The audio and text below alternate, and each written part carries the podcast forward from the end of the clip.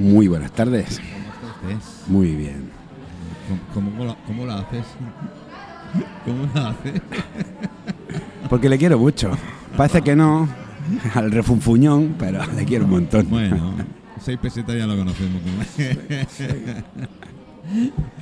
bueno, eh, la verdad es que os tengo que dar la enhorabuena eh, por, la, por, por la que está en marcha. Bueno, que está en marcha. Acaba el 25. Cinco. Ahora hablaremos de ella más. Está en la Fundación Senostra. Va a quitar la música. Todos dejo los micros abiertos, con lo cual podemos hablar tranquilamente. Acaba el 25, es en la Fundación Sanostra, en la calle Concepción, si no me equivoco. Y es una exposición, entre comillas. Sí. fotografía. Sí, una exposición que se ha convertido también en una llamada de atención y una queja sobre un problema muy grave que, que vivimos todos con él, que es el problema de acceso a la vivienda, en el mundo en general y en Baleares en particular, claro. No, en Baleares, no sé quién me lo comentaba el otro día, lo he comentado al, pri- al principio del programa porque teníamos a Sandra Barceló, concejal del Ayuntamiento de Palma, y yo tengo compañeros que tienen sus hijos que no pueden venir destinados a, Mallorca, son militares o guardias civiles y tal, porque el 70% de sus sueldos se van a un alquiler medio digno. Sí, hace poquito, en, un poquito antes del verano pasado, estuvimos en un proyecto también artístico en el hospital de Ibiza y, y estaban recibiendo negativas de médicos y enfermeras que no, no podían aceptar los trabajos porque no encontraban vivienda. O sea, ya no se trata de, de lo, lo tradicional, digamos, de, de las- Ibiza, que a veces, a ver, yo quien me lo ha dicho, vive en Ibiza, se mueve por Ibiza, sabe lo que hay, se ha llegado a pagar 500 euros por un sofá. Ujú. Sí, es una locura. Eh, debía ser el sofá de la leche, ¿no? ¿Eh, Juan? o, o he encontrado. bueno, encontrarlo es otra, otra historia. Bueno, Vicente, cuéntame un poquito tema de motivo de la exposición. Pues hay, hay como muchos motivos. Yo, eh, y sobre todo estando aquí con Juan y con Manolo, contigo, Bueno, Manolo es que tarda en llegar, pero tarda. Pobre, Viene pobre despacito. chico, viene despacito, eh, vive enganchado a una máquina. Vive enganchado a una máquina y encima vive donde vive. Y nos recuerda lo importante que es el oxígeno en la vida. Pues el otro día ahí de, eh, en, la inauguración, digamos, de la exposición, que de repente estás ahí con un grupo de amigos ya, ¿no? Algunos con más intensidad y otros con menos. Pero para mí ha sido un poco un homenaje a, haber conocido a esta pandilla. Y, y un homenaje que no ha terminado. Yo creo que eh, la exposición ha venido un poco precipitada, eh, felizmente precipitada, pero eh, a mí me gustaría pues que el proyecto siga, mm, que vaya cambiando. eh. tú estabas comentando el otro día de eh, él se ha puesto a escribir. A mí me encanta cómo escribe, aunque él no esté como muy de acuerdo. Le cuesta, Eh, le cuesta reconocer que escribe. pero tiene una escritura de corazón muy bonita que se echa mucho de menos. A veces tanto el arte, la fotografía o la escritura, o- hay como una tendencia a- al perfeccionismo, a la técnica, cuando en realidad a mí el arte me conmueve cuando Sí, me moviliza cosas, ¿no? Cuando fluye. Exacto. Y, y a mí sus textos me, me conmueven, con lo cual te quiero decir que hay también una manera, yo, para mí, igual que a mí me han enseñado mucho, yo creo que tienen mucho que enseñar en general a todo el mundo y, y- y que su voz sea escuchada, porque eh, son, representan a cuatro millones y medio de personas que viven, que se dice pronto, que viven en, en lo que llaman pobreza severa, ¿no? Que, que está en el en el límite bajo y es mucha gente eso, Sí, ¿eh? sí. Me lo contarás. la verdad es que, la verdad es que sí. Eh, ¿Cómo se ocurrió la- el tema fotógrafo? Tú eres fotógrafo, entre otras cosas. Sí, yo- yo ya no sé me- qué soy. cara, no me pongas esa cara. Lo que son psicólogos, como me dice aquí mi, mi buen amigo Juan, estáis más tocados que cualquier otro. ¿O no, Juan? Por eso nos entendemos, porque loquitos estamos todos. ¿eh? Con lo cual eh, es fácil entenderse con él, ¿no, Juan? Sí, sí, sí. Vicente es una persona que lo conozco de unos meses, está trayendo cosas nuevas a personas que nunca ni han tocado una máquina de fotografiar ni nada. Vamos, ni de foto, ni, Va- ni- va- ni de modelo habéis hecho, de- ¿no? va- vamos. No, y, y ha estado muy bien la exposición que se ha abierto y más el nombre que ha puesto de Invisibles, Eso me gusta. ese porque me gusta por eso. Porque son personas que, que, que es verdad que estamos ahí, yo me incluyo, ahora, antes no, pero ahora sí me incluyo. Eh, ¿Qué quieres que te diga? Eh, que yo podía hablar que hace muchos años, eh, como aquel que dice, soy mallorquín, estoy pidiendo una casa, y a mí no me han dado ninguna casa todavía. Y ya tengo 61 años y he estado trabajando en Mallorca, porque soy mallorquín, yo me he criado aquí, mi colegio y todo lo he hecho aquí, aunque he nacido en Córdoba, pero yo mi vida es Mallorca, desde niño.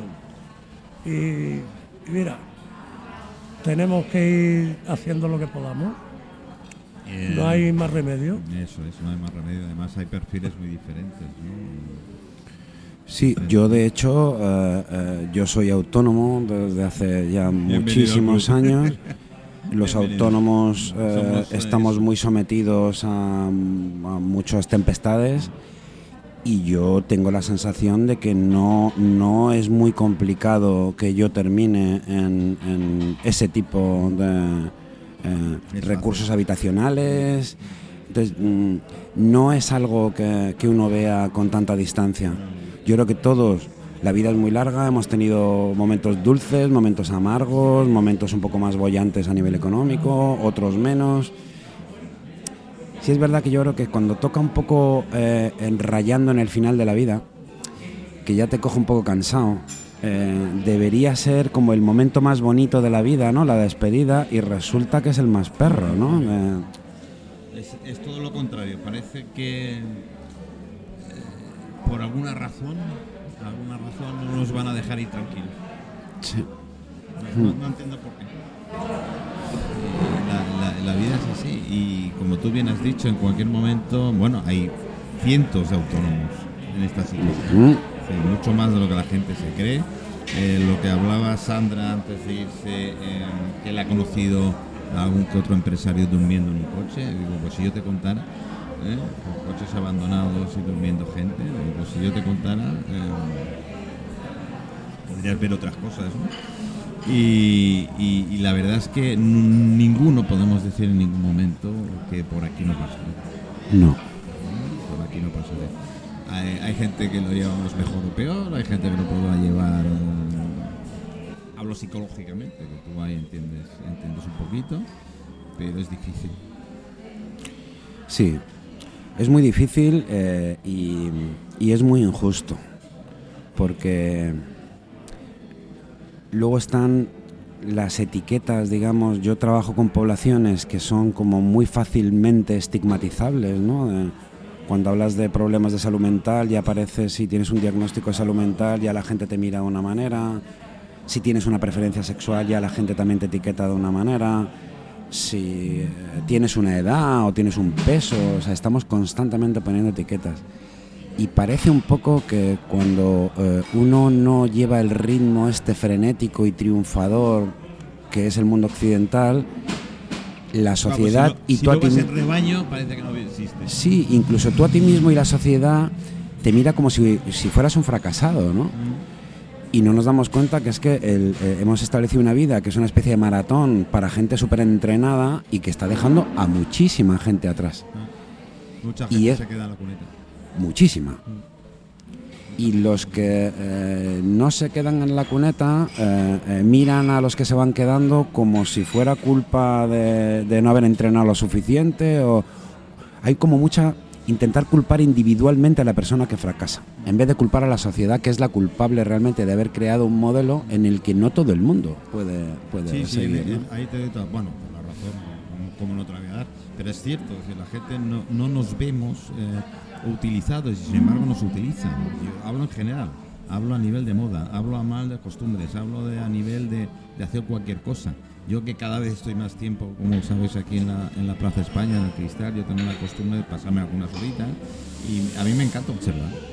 Observar y, cotorrear, es decir, escuchar, sobre todo escuchar las mesas de al lado. y. Y el otro día lo comentaba con gente que teníamos aquí, que cuatro mesas que seguía la conversación, que pude seguir la conversación, de las cuatro mesas que no, no, no tenían nada que ver unos con otros, ni estaban todos metidos en la conversación, las frases estaban hechas. Decir, las cuatro mesas eh, estaban utilizando las mismas frases hechas que nos hace la sociedad, que la forma de hablar. Eso, y eso me, impactó. Digo, hemos llegado a ser iguales en moda. Sí, porque claro, cuando hacen un pantalón que a ti te gusta, hay un millón de pantalones igual por el resto de España, ¿eh? Que parece que todos vamos em, eh, catalogados, por decir. Y después ya no hablemos del, del tema, el tema político, cómo te quieren llevar y cómo te quieren arrastrar sobre el tema. Con lo cual, perdemos personalidad propia. Sí, parece como eh, lo que tú comentabas del rebaño. Mira, el otro día en, en- Si en te del una... rebaño, te dan. ¿Sabes? Estamos en una eh, eh, conferencia eh, sobre una poeta, eh, Alda Merini, que es una poeta lapanero, digamos, eh, eh, italiana, que es espectacular. Y, y salió el tema de, de el delirio, el delirio que se relaciona mucho con los trastornos graves, ¿no? de eh, psicosis. Delirar originalmente viene de eh, eh, cuando el arado se salía del surco. Cuando el arado se salía del surco, el arado deliraba. Te sales de rebaño. Eso es. Entonces, todas aquellas personas que no estamos en el surco, deliramos. ¿no? Pues viva el delirio. A mí me encanta me delirar. encanta. Yo, yo me encuentro más cómodo fuera del, del surco Sí, que... Yo también. Entonces casi me parece un cumplido. yo, bueno, con la situación ya sabéis y tal. Y había gente que me dice, oye, Ma- Manolo, tú con lo bien que estabas y tal, y renunciaste a todo aquello en su momento. Pues sí, ¿por qué? Porque no quería hacer. No estaba cómodo conmigo mismo, no era feliz conmigo mismo. Claro, te sales, ya parece, eres un bicho. No, no, este, uf, este debe estar ido, ¿eh? Eh, Que se vaya de un sueldo fijo, de un puesto fijo, que no, este debe estar ido de verdad. Claro, te conviertes en un outsider. Y, y vivir como outsider Eh, es complicado. Porque quieren ver, ¿ves? ¿Ves cómo te lo dije? ¿Ves cómo has acabado? ¿Ves? ¿Ves que ya te lo dije? Esto es, vamos, es lo habitual. ¿Por qué? Porque somos así humanos. Con lo bonito de la vida. Pues yo creo que porque lo diferente nos da un poco de miedo, no, no. Sí, eh, eso yo lo tengo clarísimo. ¿eh? Y aquí lo ves cada vez más. Ahí Has visto a Juan, que lo que decía, ¿no? Él ahora en, en- en el escribir y, y- y que se expresa tal, le sale tal cual. Eso es difícil que una persona que vaya en rebaño lo haga. Sí, él no sé si estará de acuerdo porque yo creo que en general, a mí me pasa también, ¿eh? cuando hacemos algo por placer, escribir, pintar, eh, fotografía, cuesta mucho el, reconocerte como bueno, ¿no? Te lo tienen que decir desde fuera, eh, tienes que prestar atención quien te lo dice de corazón, quien te quiere y te dice, oye, pues a mí me gusta, pues en vez de decir, no, no, no, no, no, pues di, ah, pues mira, gracias. Sí, yo esto eh, también era reticente. ¿eh? Había gente que me decía, no. Ahora llega un momento que dices, mira, ¿sabes qué te digo? Pues soy bueno, pues soy bueno. Y si, y si lo hago bien, lo hago bien y punto. No- no Eso. Hay que empezar a aprender a hacer, porque mucha gente no sabemos. Y Juan escribe bien, para mí. Parece que bien. Juan, Eh, sobre todo lo que hablábamos. tenemos uno perdido por ahí que espero que no haya pasado nada. ¿eh? No, supongo que está sentado. Bueno, bueno. Ahora iremos a por él, pondremos un O poco de que ha música. pasado una chica, la ha saludado. Eh. Eh, ese es mi Manolo. Lo que estábamos hablando del Arago, estoy de acuerdo con vosotros, porque están dentro, la autoestima te la baja Vamos y te lo bajo. y te lo hacen apuesta para bajártela cada vez más. Y por eso yo me he salido siempre, porque mi autoestima tiene que ser más alta. Y eso es lo que procuro. Eh, como voluntario de Yarkur que soy, yo procuro ayudar a todo el mundo, pero a todo el mundo, por igual. Hay que tratarlos a uno de una forma y a otros de otra, porque es normal, no somos todos iguales, incluido yo. Pero hay algunos No, que hay yo que no soy nada normal, ¿eh? Que hay que subirle la autoestima a algunos también porque la tienen muy baja y hay que ayudarlos a eso a que suban su autoestima. Porque es muy importante, creo yo. Sí, totalmente, ¿no? Vicente. Sí, porque además la autoestima es muy frágil para todos. Es muy complicado el, el mantener tu autoestima cuando todo a tu alrededor eh, te devuelve eh, imagen de, de fracaso, ¿no? Y, y sin autoestima es como sin quedarte sin la gasolina que te hace eh, levantarte a diario y atacar la vida de una manera. Entonces, arrancar un motor. eh, El, el levantarte una mañana y decirte soy un fracasado es muy duro. sí, cuando en realidad no es verdad, Pero, te- pero para ti es una verdad absoluta. Sí. Y te lo terminas creyendo, y eso es lo peor que hay. Cuando una persona se termina creyendo, así como al contrario que te crees Dios y eres una M, eh, pues al revés también. Entonces cuando terminas creyéndote que no eres, no sirves para nada, que Claro, y sobre todo, fíjate, cuando me preguntabas yo, una de las cosas que... eh, eh,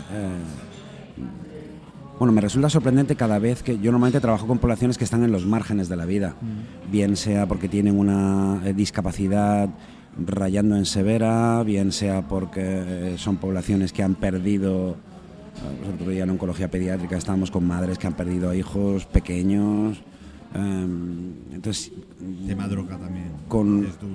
Sí. Con gente que, que, eh, mantiene un sufrimiento o está en un sufrimiento que tiene que bregar con él. ¿no? Y, yo aquí sí más o menos iba como eh, eh, intuyendo que es verdad que eh, iba a ser una población dañada a nivel estima, pero luego he visto más dificultades de autoestima, es decir, que personas que a sí mismas se consideran dañadas, que la imagen que me han creado a mí. A mí desde fuera, en general, me parecen luchadores, supervivientes, eh, muy sabios en, muchísimos aspectos, eh, muy, muy dignos de, escuchar y aprender y darte cuenta de que tú puedes terminar allí también, que, que son exactamente igual que tú, pero que te pueden dar consejos de cómo... Entonces, yo tengo una visión de ellos, mm, me da la sensación como casi más de admiración de lo que se tienen ellos a sí mismos. Entonces esa parte para mí eh, es muy enriquecedora, porque... Es cierto que muchas, es cierto que la mayoría de veces no se quieren a sí mismos, que no se aman a sí. Tú para ayudar a alguien primero tienes que quererte, tienes que conocerte a ti mismo para saber tus límites y tus y tu y hasta dónde puedes llegar. Eso es difícil cuando estás rodeado de gente que continuamente eh, tiene la queja en la boca, tiene esto no está, esto no me gusta, esto no tal, y el esto no, y el esto no, y el esto no llega a dañar al resto. Sí, y luego eh, la convivencia en general es una cosa complicada. Eh, vosotros también habéis estado, habéis o sea, estado casados, habéis convivido, Es convivencia en eh, matrimonio y en pareja, imagínate. sois padres. eh, la convivencia no es algo fácil No, y no, hay que aprender y pues claro, imagínate una convivencia mucho más estrecha con gente que no tiene por qué ser el perfil típico tuyo en cuanto a afinidad, no, no, nada. habrías sido amigo de esa persona eh, en la vida cotidiana y, y ahí hay 60, 65 personas conviviendo muy estrechamente. Es muy complicado, o sea, las condiciones... eh, hay que estar muy bien preparado para mantener la sonrisa diaria, ¿no? El día a día, el día a día, Juan, ¿no? De, todas maneras, eh, estoy de acuerdo contigo. Lo que pasa que en mi caso, yo cada día me levanto cantando. A mí no me para nadie. así, está, Yo todos los días soy feliz cuando me levanto así está el y Juan. cuando me acuesto. Así, así está el tiempo, Juan. Y me da igual que muchos me dicen que te calles, que va a llover, porque llueva. Pero no me van a cambiar como soy yo. Claro, tú, tú es una alegría porque como tienes ese rollo, además es como muy contagioso, tienes ahí un rollo que contagia con facilidad, al igual que fíjate, en la imagen de la portada, no, no, No, no. que fíjate que tiene esa eh, limitación tan enorme por la fascia de solamente poder comunicarte con la palabra no, pero a mí me parece también que tiene una ternura, tiene una, una manera de contagiar, a mí me cambia el día a nivel positivo, ¿eh? Digo, joder, ¿cómo, cómo alguien con tanta limitación comunicativa puede ejercer tanto peso eh, de, eh, de provocar belleza y ternura, ¿no? Es que si sabes escucharlo, la mirada te dice mucho. Sí. Y a la mirada hay que saberla escuchar. Mucha gente me dirá, ah, sí, la mirada habla. Pero hay que saber interpretar esa mirada. Y eso sí lo tiene. Yo a todos los que le he enseñado, uno en el móvil y hemos movido las redes dice, "Oh, ¿qué, qué rostro más expresivo, qué rostro debe ser. Me dicen intelectual, un charlatán, un tal. Digo, "Es que si te cuento la historia, pues eh, pasa que no, directamente, ¿no? Y cuando ya terminas diciéndose, no puede ser. Y además se quedó con el último no. Cuando le pegó. En fin, eh, volvamos a la exposición. Eh, ¿Hasta cuándo está? Eh, has dicho hasta el 20. Cinco, Hasta el 25 de este mes. Así que chicos, empezaros a dar prisas, eh, ir para allá, no regalan nada, o sí, no sé. Bueno, se lleva un programa de mano muy bonito porque las fotos están mal que lo ¿Cuántas digamos hay? nosotros. Pues mira, hay en, en gran formato hay 15 y luego hay un collage que eh, precisamente lo estuvimos montando eh, con Juan y luego por la tarde con eh, la gente joven de Inge, del, otro hogar. Y, todo el mundo dice, oye, qué recto está todo, porque lo montamos entre nosotros. Es que hemos sido curadores de la exposición, y no hemos tenido ayuda de profesionales. Y ojito, eh, que Juan tiene una mano, traza unas líneas rectas. Hombre, por favor. Ahí ya me ha ofendido, los profesionales. Milimétrico. Sacar entre foto y foto milimétrico. Entramos en la Fundación San Nostra, pero no, no, no. Yo me traigo a mi técnico. Qué, qué bueno. Eh, y hay de todo, además hay algunos que ya no están entre nosotros. que- Sí, Sí, sí. Hay alguno, fíjate, hay alguno que está entre nosotros y, y- y- y- y es una pena, pero eh, hace una semana nació el primer bebé en Inge. Entonces hay una, una doble, quizá por eso el programa de mano tiene a Carlos en una cara y a un chico de 10 años en la otra. Porque es una especie de poesía de la vida, ¿no? De- Sí, de unos esa están yendo, unos vida, están- agridulce vida que- Sí. agridulce vida. Pero sí, desafortunadamente vamos a, a- a ver más desapariciones que nacimientos por, por el tipo de población que tenemos, ¿no? Pero, pero bueno, es la... Bueno, la gran mayoría, yo sé que la gran mayoría de ellos están se- se hicieron de modelo. Son difíciles de tratar, han sido difíciles de tratar como modelos. Pues mira, Juan te lo puede decir, bueno, Juan se lanzó desde el principio ahí. Bueno, eh, nada. le faltaba, vamos, tenía, tenía la profesionalidad de, de las modelos de Victoria's Secret, Ah. ¿sabes? Sí de... Bueno, eh, no le pongas ropa interior porque la hemos jodido ya. Así Ya se la pone él, ¿no? Déjalo. Pero sí es verdad que, bueno, em, yo, yo funciono con, un, eh, una especie de ritmo de que la prisa es enemiga de la ternura. Entonces yo soy muy lento eh, en mi vida en general y, y- sobre todo porque normalmente trabajo con personas cuyo ritmo es un poco más lento. ¿no? Entonces yo mm, al principio eh, comencé casi mm, o llevaba la cámara pero a veces no la sacaba y al principio yo creo que poca gente se animaba no era de principio hacer una exposición. no, no, no, no, para nada. Eso, eso fue llegando así con el tiempo. Eh, durante ese periodo, pues vas creando afinidades personales y, pues con Juan, pues nos tomamos una cervecita y con otros muchos nos tomamos un café. Hay, yo creo que ya hay como un vínculo personal en el que yo espero pues que la vida nos vaya como cruzando. Ya celebramos un cumpleaños que no veas cómo cocina aquí el amigo.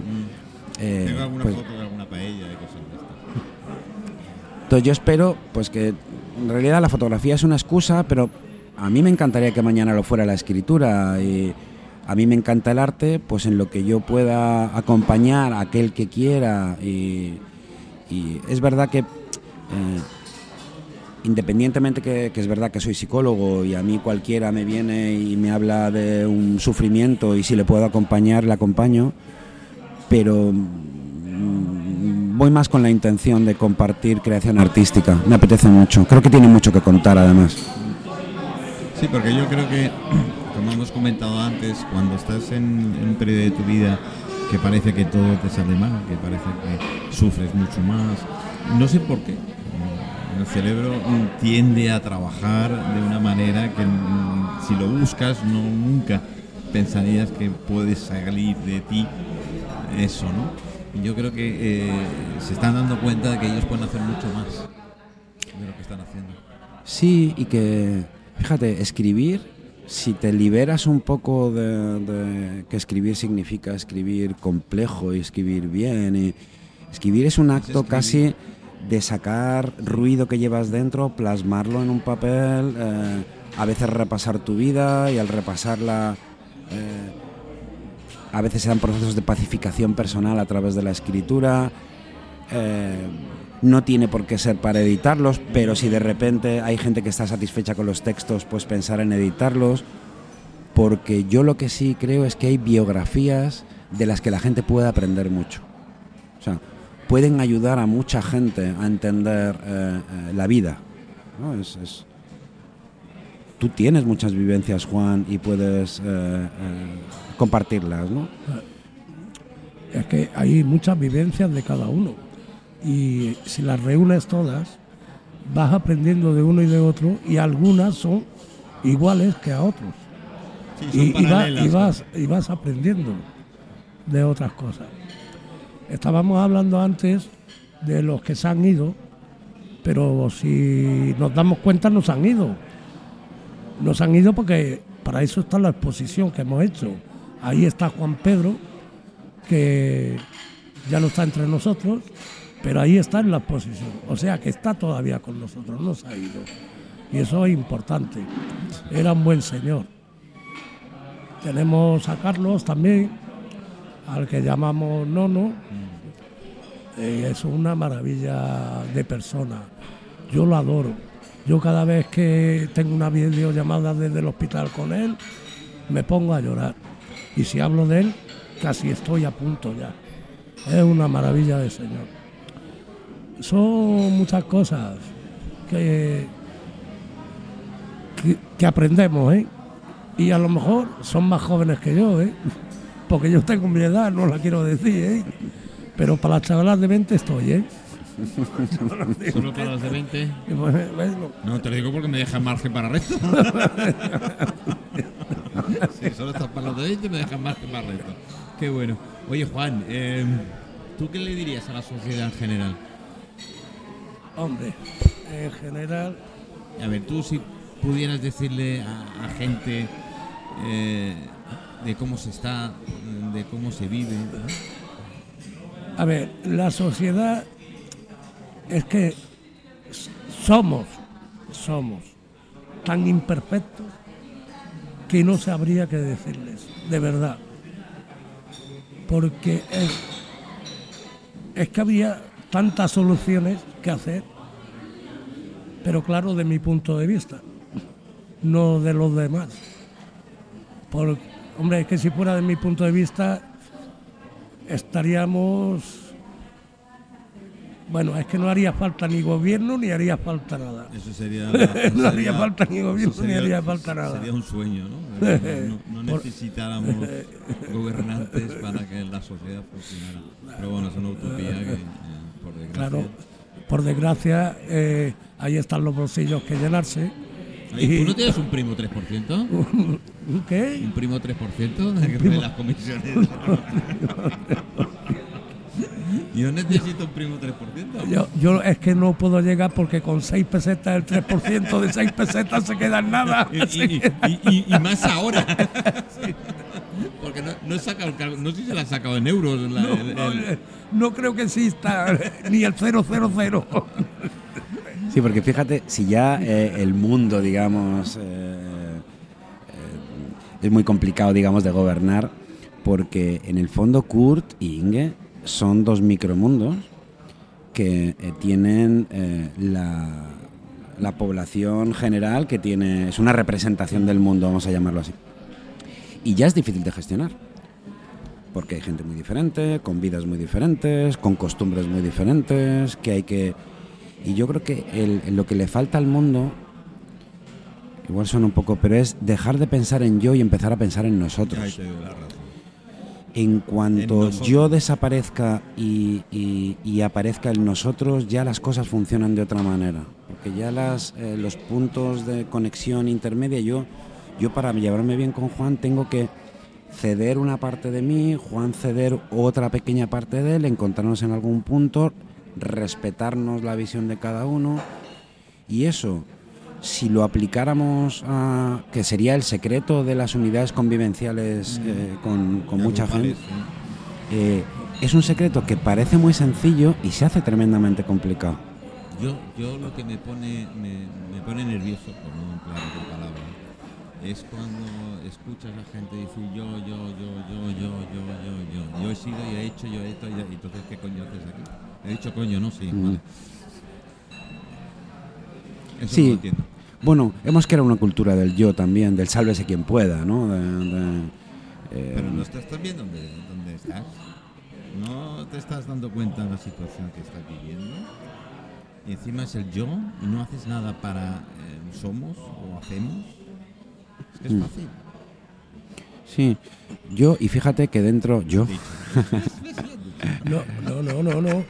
En muchas cosas tienes razón del yo.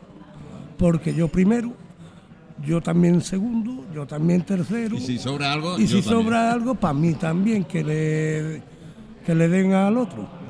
Porque es lo que veo yo todos los días. Yo el primero y los demás que se apañen como puedan. Eso es triste. Lo estoy explicando eh, como merendar y comer. Ah, mientras que coma yo, el otro si no tiene para comer que le den por el culo. Mm. Y si meriendo yo primero, el otro si no merienda también. Eso lo veo yo cada día, desde por la mañana hasta por la noche. Pero eso es triste. Y Juan. yo ni meriendo por las tardes y a veces ni como o no ceno para que coman los demás. Cosa que los que tengo, eso no lo hacen. ¿eh? Solo miran para ellos. Yo, yo, yo y yo. En fin. Pero claro, haremos no una, somos todos iguales. haremos una exposición fotográfica a las 7 del yo. pues yo por mí sí. Yo espero eh, que, que la exposición no sea un punto y final, Vamos ¿sabes? Que una- sea un camino y Me que... dicho vamos. Ay, Manolo, estás muy mal. Has dicho vamos. Eh, itinerante. Eh, pues mira, el otro día em, em, vino gente a ver la exposición así como del mundo del arte y, sé. lo propusieron. No sé. Así que eh, yo estoy un poco flipado, ¿eh? porque cuando tú haces algo que no está como diseñado para ser expuesto, pero de repente aparece... Pero es lo mejor. Sí, Vicente, hay veces como que, ¿sabes cuando un proyecto eh, eh, deja de ser tuyo y, y pertenece a un grupo y, comunidad, sí. y adquiere una especie de vida propia que lo único que tienes que hacer es decir, bueno, pues, pues te sigo donde vayas, Claro.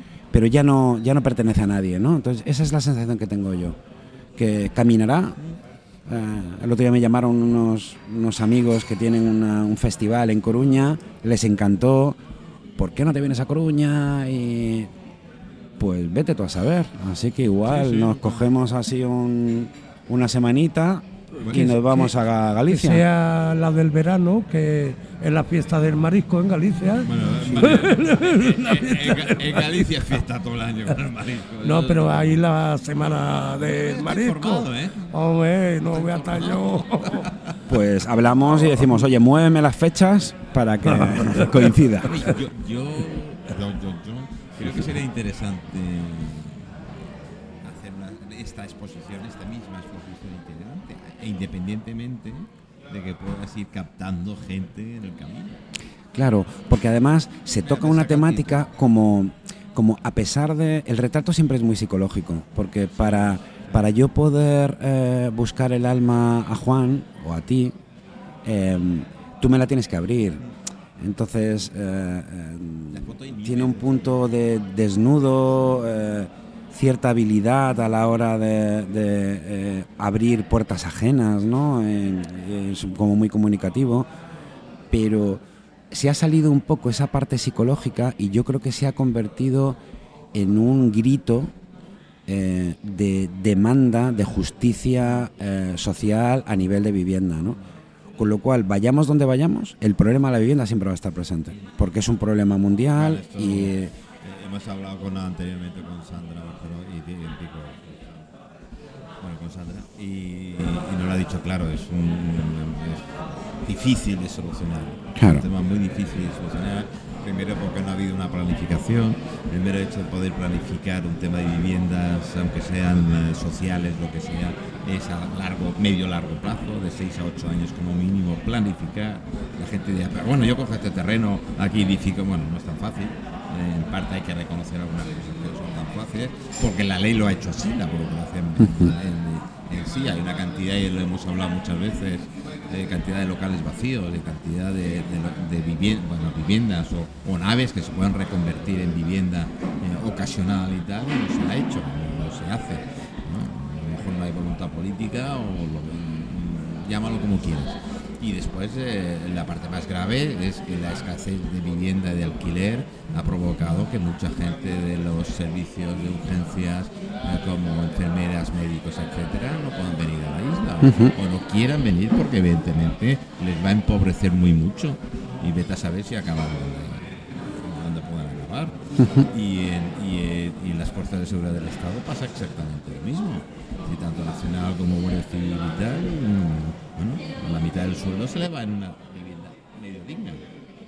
Por eso yo creo que hay que pensar que es lo que eh, yo creo que trata la, la parte, digamos, de la asociación Tardor hacia eh, solucionar la vivienda, porque Tardor tiene la parte de comedores, que es otra parte también importante de, las, las famosas colas del hambre, pero yo creo que tiene que cambiar un poco el modelo de, em, em, de vivienda, de vivienda eh, eh, protegida en ese sentido.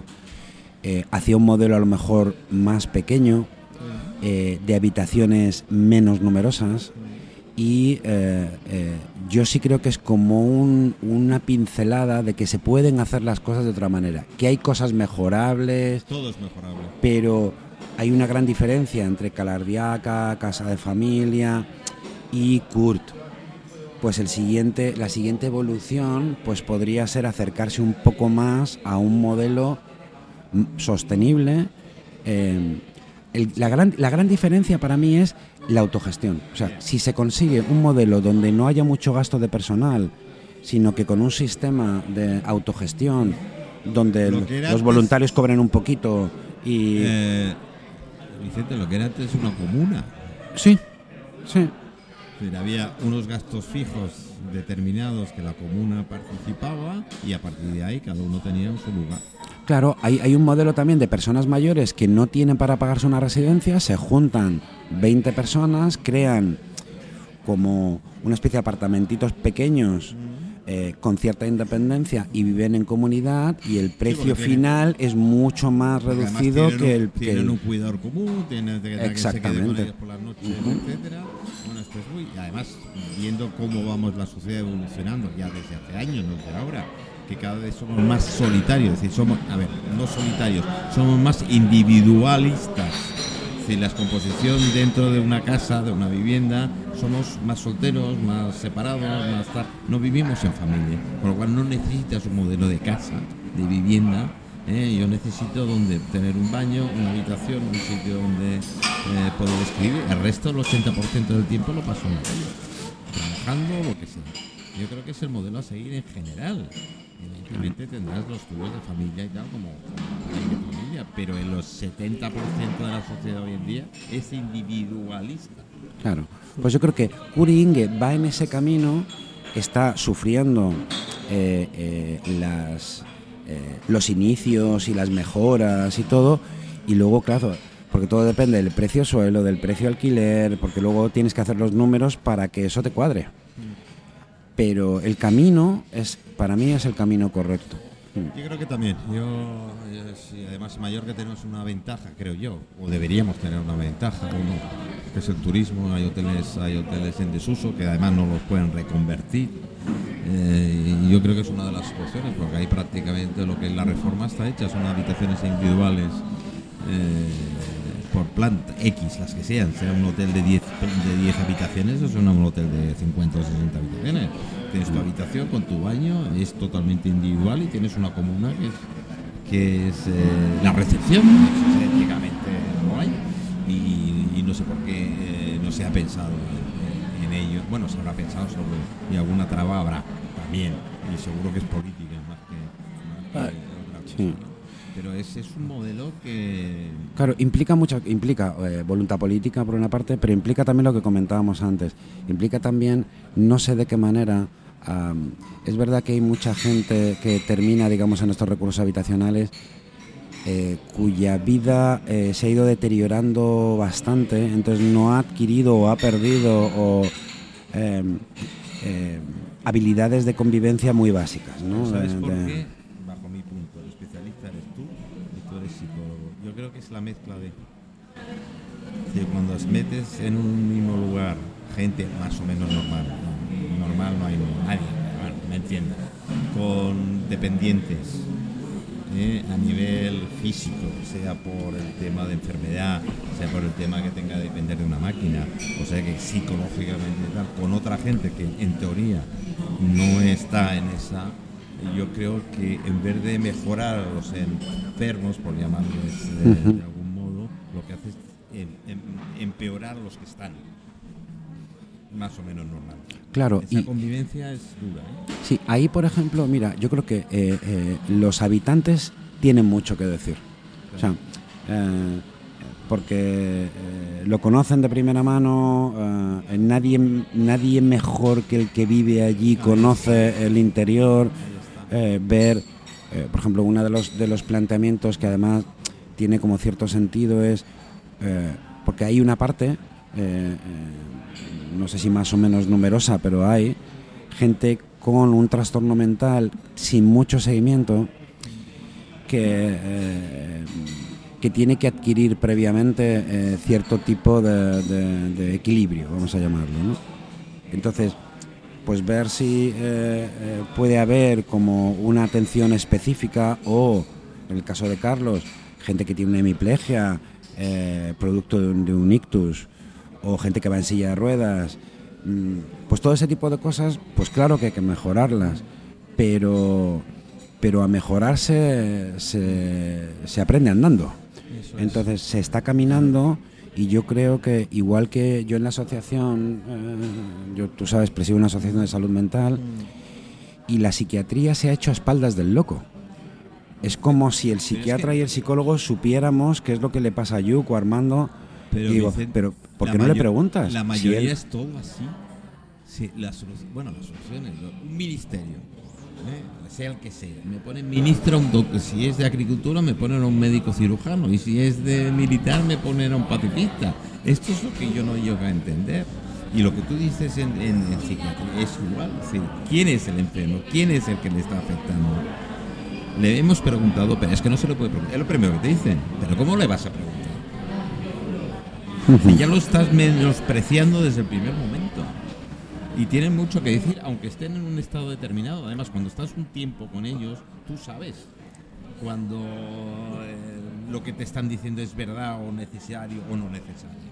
Bueno, es a diario ves como alguien, el sufrimiento psíquico severo, digamos, eh, cuando, cuando uno brota o eh, se desestabiliza, no hay mejor eh, contención que tu compañero psicótico.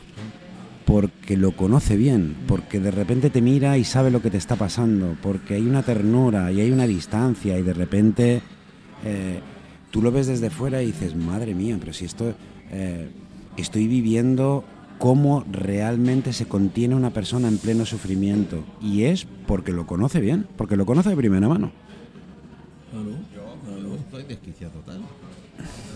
Ver, Se te nota. No, no, en serio. si yo puedo saltar en cualquier momento. Y, y es el que menos podrías imaginar, no lo sé.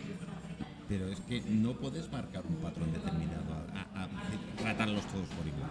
Hmm. Como tú bien dices, cada uno tiene su personalidad y cada, tiene, cada uno, claro que yo puedo saltar, yo me puedo escabrear en un momento dado y mm,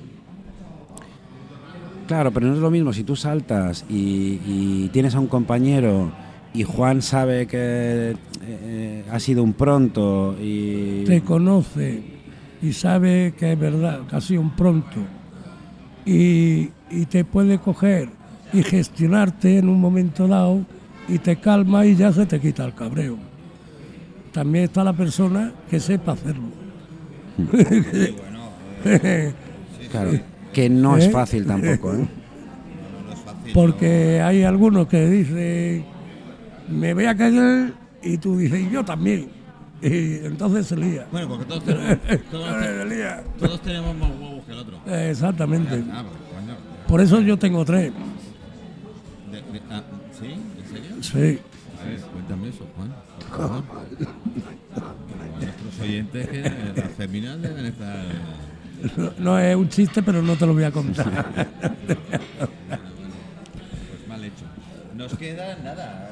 Eh, Me estoy preocupado por Manuel. Yo no sé dónde hay. No, hay- tenemos que hacer un descansito de dos minutos. Sí, venga, va. Voy a poner un poquito de música, aunque nos quedan eh, 12 minutos. Pongo un poquito de música, vamos a buscarlo. No. Porque, porque, porque. No es que ya estoy hasta yo preocupado a ver si se ha ido. Es verdad. Más, bien por eso. O le ha dado un, un yuyu.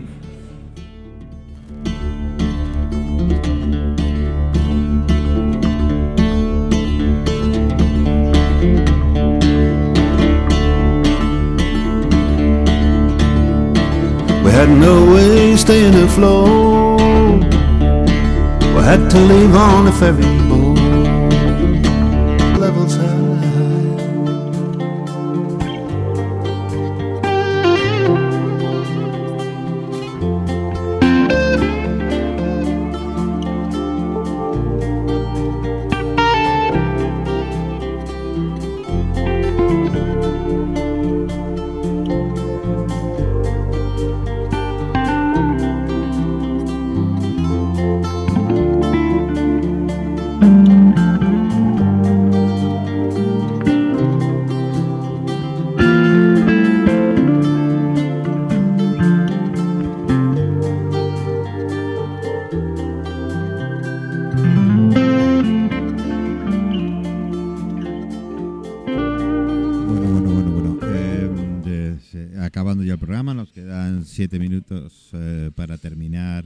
desde el bar Cristal, las tardes del Cristal, bien, bien, bien.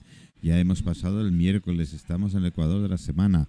Bueno, tengo los chicos por aquí. eh, de un momento a otro entran a despedirse. eh, a Manu le han dado un poquito, eh, un, un yuyu. Pobre está muy cargado de los pulmones. Necesita máquina, ha venido sin la máquina. Bueno, en fin. Ahora nos lo explicará. Espero que, que al menos pueda decir hola. Y si no, pues tanto Juan como Vicente vienen a despedirse de, nosotros, del programa, de todos vosotros. Esperemos que todo, que todo vaya bien. Bueno, ahora me veo que me viene, me viene Vicente, no viene, no viene Manu, con lo cual intuyo, eh, intuyo que bien, ¿no, Manu? Aunque no pueda. Sí, lo que, lo que hemos comentado antes, él tiene un problema grave respiratorio y las tardes necesita enchufarse ahí a la máquina de oxígeno. Bueno, ya he hecho un esfuerzo por venir. Sí.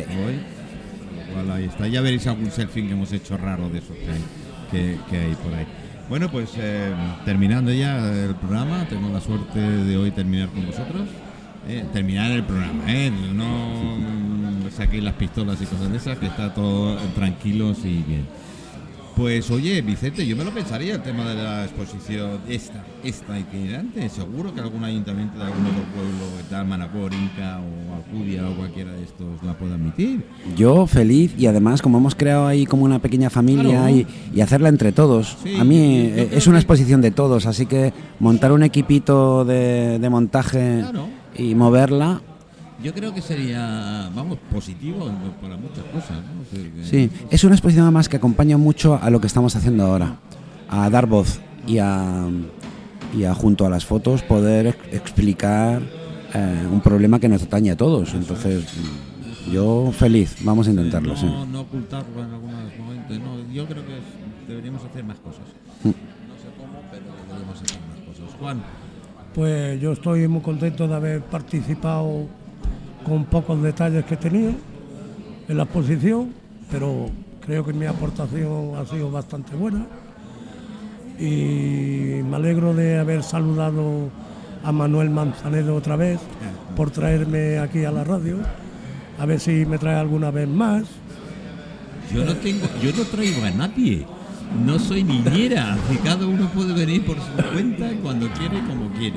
Compartimos una cervecita. Es que es una radio muy eh, familiar. Ya veis cómo es. es decir, eh, yo creo que. Y ahora sí me voy a tirar. Me voy a tirar. El moco. Eh, No, rosas encima, como Dios manda.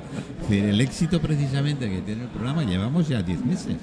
El éxito que precisamente tiene el programa es lo abierto que está. Que Estamos en una cafetería, que la gente viene, se acerca. Es verdad, que solo tener invitados y tal. Pero hay, hay días que se nos acercan directamente. Ahora me acabo de leer, ya lo veis, un, un WhatsApp de dónde estás. Claro, estaba afuera hasta ahora, que la gente pasaba y me veía afuera. Y como no han visto, ya te has ido. Le tenía que mandar, he dicho, no, estoy dentro. Y ya lo saben. Y eso es lo bonito que tiene.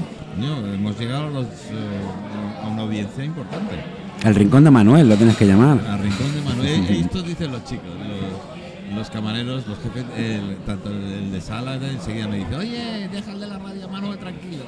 Ese es su rincón. Yo, yo, yo tengo una pregunta, Una, menos mal que solo es una. señor Manzanedo. Venga, ¿Por yo- qué el día que pasé yo por aquí estaba usted en la terraza haciendo la radio y hoy está en el rincón? Bueno, porque los señores de autoridades competentes han levantado el caneco. ¿eh? Entonces, aparte de yo no tener, no estar vacunado, gran parte de mis invitados tampoco están vacunados. Entonces, para no tener problemas, con mantita, encima A la las calle. rodillas, a la calle. y, con Vale, la, vale. y con la estufita, no es otra razón. No, no es que yo venía directamente Mira, yo para la te- terraza. Yo te puedo decir que ha habido gente directamente que ha dicho, uff, menos mal que lo haces en la terraza, claro. es que lo veíamos venir. Claro, es que en la terraza se está mejor, creo yo. Por lo menos el ambiente es distinto. Sí, el ambiente es distinto, es verdad. Es verdad, mucha gente pasaba y nos hacía fotos ¿eh? mientras hacíamos el programa. eh, bueno, nos veían ahí con la mantita en la rodilla, puestas en la estufa. Con esa Pero pinta de abuelillo que tienes, además de. Hombre, es- algunos, algunos niños se hubieran sentado en tus regazos. Algunos niños te se hubieran pedido Papá Noel regalo. Pues eso me ha pasado. Ya me lo Regalo. Ru- El Rubén regalo. padre me dice, oye, tenemos que ponerte Papá Noel en la puerta. Porque... Pero bueno, en fin. Eh, Papá Noel no llegó al acuerdo económico, con lo cual no se puede lo hay. Pues gracias, gracias Vicente, gracias Juan, gracias a Manu que está fuera y, y por haber venido al programa y participado. Yo me lo pensaría, empujamos a los invisibles para que salgan adelante y, y tengamos en, en más sitios, en más lugares, que la gente pues, lo conozca. Yo creo que es una de las maneras que, o una de las pocas maneras que la gente lo palpe, lo toque ¿eh? y se, se sienta comprometido, aunque sea de principio. Sí, gracias a ti por darnos voz, que también es importante. Bueno, queridos amigos, queridos oyentes, muchísimas gracias por estar ahí, por seguir en las tardes del cristal, desde el Val Cristal. Oye, de las 352 baldosas que, que hay de la Plaza España, todavía hay dos vivas, ¿eh? Es decir, que no están levantadas. Mm, Tenéis todavía este año elecciones, chicos. ¿No veis los del ayuntamiento? Mm, mm, que más de un tropiezo ha tenido alguna señora mayor y vamos a tener algún problema. Y, algún señor mayor, yo me incluyo. En fin. Eh, gracias, gracias, gracias. Eh, nos escuchamos mañana, mañana, pues a la misma hora de siempre, aquí en las tardes del cristal, con Jovimar aquí al lado. Que por cierto, Damián, me tenías que traer algo, no me lo has traído. ¿eh? A ver, no te hagas el perezoso. Gracias, chicos. Nos escuchamos y nos vemos en las fotos de Facebook mañana.